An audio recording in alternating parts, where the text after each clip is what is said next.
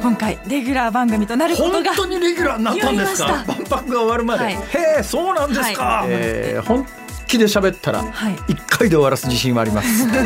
辛坊治郎の万博ラジオ。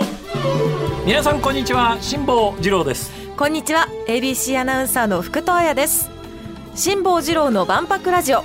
この番組は万博をこよなく愛する辛坊治郎が2025年の大阪・関西万博についてさまざまなゲストとともに詳しく熱く掘り下げる万博ポータル番組です。最新情報はもちろん今後の課題やワクワクする情報まで毎週ぜぜひひでお送りします。前々回のオープニングの時に関東と関西でだいぶ万博その他いろんなことに対する温度差あるよねみたいな話を仕掛けて、で福戸さんが播州赤穂赤穂じゃねえや。赤穂のもうちょっと北の方ですね。西脇ですね。西脇ですね、はい。えーで、えー青春時代までを過ごされ青春時代幼少から大学入るまでを過ごして、大学4年間だけ関東に行って、それからまあ大阪の会社に就職して大学4年間の関東の印象はどうだったんだろうかというのを聞こうと思って 話をスタートさせたんだけれどもそこまで行かずに終わってしまった学費の話の方行っちゃいましたから。あーそうですね、えー実は早稲田と慶応でいうと慶応の方が学費が安い。のになんでお坊ちゃんなんだよ みたいな理不尽な問いを投げかけたところで時間が来てしまいました。どうですか？4, 4年間東京近郊にいた印象で、関東の印象は、えーそうですね。いやなんかもう街も街行く人も、おしゃれな人ばっかりだなってやっぱり思いました。なんかいやもちろん大阪そんなこともおしゃれですけど俺あの大学時代にもう本当に痛感したんだけど、はい。ネイティブの東京人みたいなな大学の友達でクラスメイトで何人かまあ本当にコアな仲間が何人かいるよね、その中で一番垢抜けないやつが東京生まれ東京育ち、ええ。そういうパターンも。地方から来てるのの方がねいやだから多分福戸さんが目撃されたのは、はい。地方から関東に来てる人だと思いますよ。ネイティブの関東人で東京特に東京人なんかははい。もう少なくとも私の学生時代の経験でいうとひどかったよ。えー、その格好で街歩く？みたいな。でも電車乗ってる人の雰囲気とかいやだからそれね上品なネイティブじゃなくてね全国から来てる人たちなんだとそうなんですかねはい。まあいいかそんなことは。ということで関東関西だいぶ温度差がありますがだからこそ我々の手でですねなんとかこの全国的に万博を盛り上げていいきたいなとそうですね盛り上げていきたいです、はい。えー、ちょっと今のところ、力及ばずのところ。まだ1年始まったばっかりで、そういう弱気なことを言うなよって話ですよ。今日もぼちぼち参りましょ頑張りましょう。番組では皆様からの質問や感想をお待ちしています。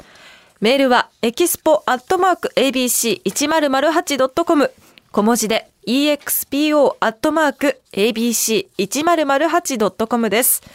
番組公式の旧ツイッター X のアカウントは辛坊治郎の万博ラジオで検索ポストする際のハッシュタグは万博ラジオです皆さんご意見やご感想をどんどん投稿してくださいこの後は万博ニュースヘッドラインです。う。辛坊治郎の万博ラジオ大阪・関西万博ニュースヘッドライン。昨年末から先月1月にかけての主な万博関連ニュースです。関西経済連合会の松本正義会長は1月5日の記者会見で万博入場券の販売目標2300万枚のうち経済界が購入するとしている700万枚についてきっちりとチケットを売って赤字にならないようやるのが大変重要。必ずクリアする。プラスアルファだと述べました。海外勢のパビリオンのうち3カ国が自前で建設するタイプ A の1軒目の建設が1月10日始まりました。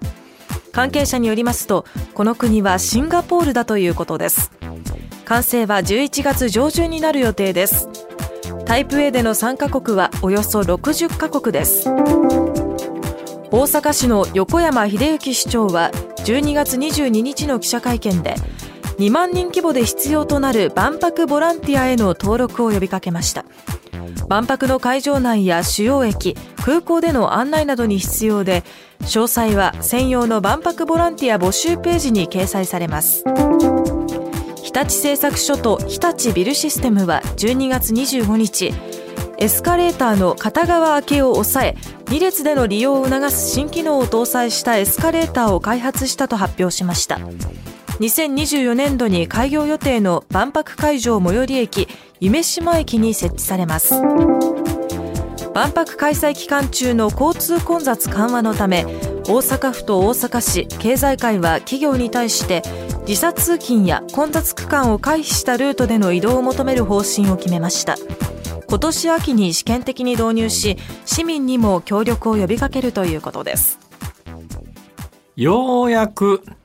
なんかパビリオンの建設のニュースが入ってきてよかったなっていう、はい、去年はなんかもう建設。できないできないっていう話がい。っぱいでしたから、間に合うのかっていう、えー、シンガポールですか？シンガポールの建設が始まって11月上旬には完成しそうだと。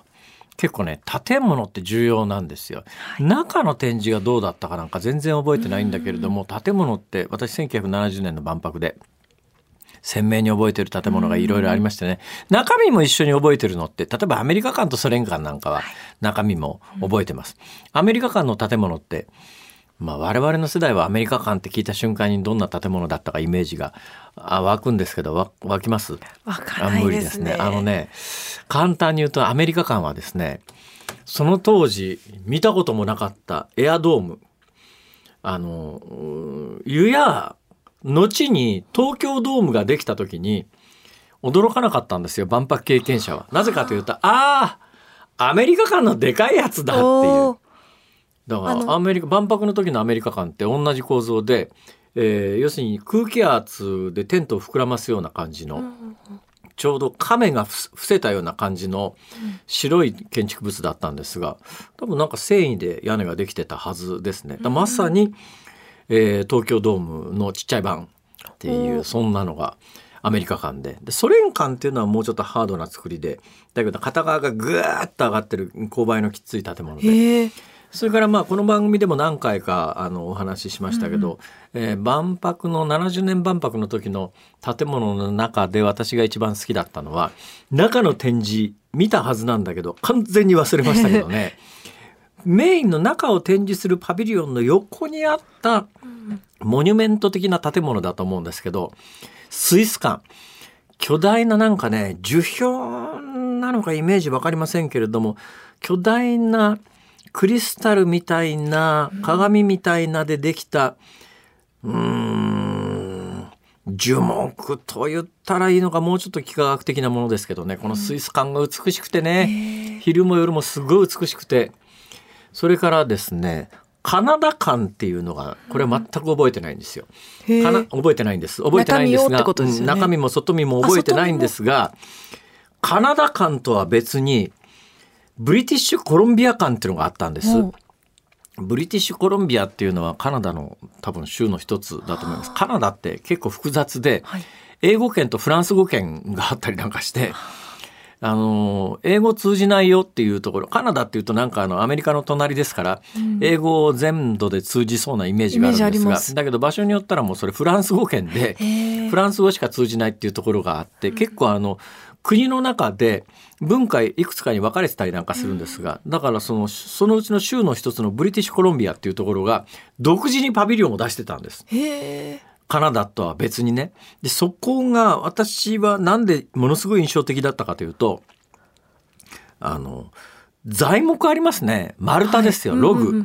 そのものすごいぶっといログを、はい、まあ、立てて、高さの長いのから短いのからずらーっとそのソ連館みたいな傾斜をつけてあの巨大なログがまあ、立ってたんですけども、まあ、それだけのたそれだけと言われりゃそれだけの建物なんだけどいやカナダのブリティッシュコロンビアっていうところはよっぽど材木余ってんだなと思って 子供心にこの建物すげえなと。だから今年の11月に誕生するこのシンガポールのパビリオンっていうのがねどんな形なのかすっごい楽しみ。そうです。外見外観こだわっててほしいですね。それぞれの国は外観でインパクトで、うん、あのキャッチーな建物を用意してきますから、はい、万博の楽しさの一つはやっぱりね、うん、そういう建築物のどんな形の建物を作ってくるかなっていう。いつも辛坊さんのそのスイス館話聞いてると、はい、スイス館どっかに多分ねネットで調べたらスイス館の写真は必ずどっかにあるはずなんで、うん、ちょっといっぺん1970年万博スイス館で検索してみてください。あこれは実際見てみたかったと間違いなく思うはずです。そんなやつが今回もあるといいですね。シンガポールパビリオンどんな形かな楽しみです。さあこの後は大阪・関西万博のテーマ事業プロデューサーのお一人で、データサイエンスがご専門の慶應義塾大学医学部教授、宮田博明さんにお話を伺います。辛坊治郎の万博ラジオここからは大阪・関西万博のテーマ事業プロデューサーのお一人で、データサイエンスがご専門の慶應義塾大学医学部教授、宮田博明さんにお話を伺います。宮田さんよろしくお願いいたしますよろしくお願いします。ごめんなさいわかんないことだらけなんですけども。